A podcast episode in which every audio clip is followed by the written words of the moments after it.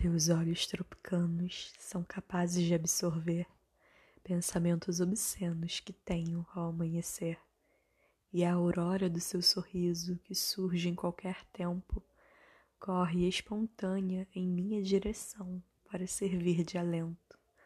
Logo, não me resta mais nada que me render à timidez dos seus gestos tão serenos. Dito isso, o que faço com os lábios teus? Se possivelmente encontrarem os meus nesse deleite da companhia, onde jazemos infinitos eus. E se por acaso se encontrarem na distância entre duas retas, deixando gosto de dúvida, cerveja, risada e cigarro, pode a língua seguir outra rota e desejar o lábio alheio só para contar as aventuras de tal encontro inusitado?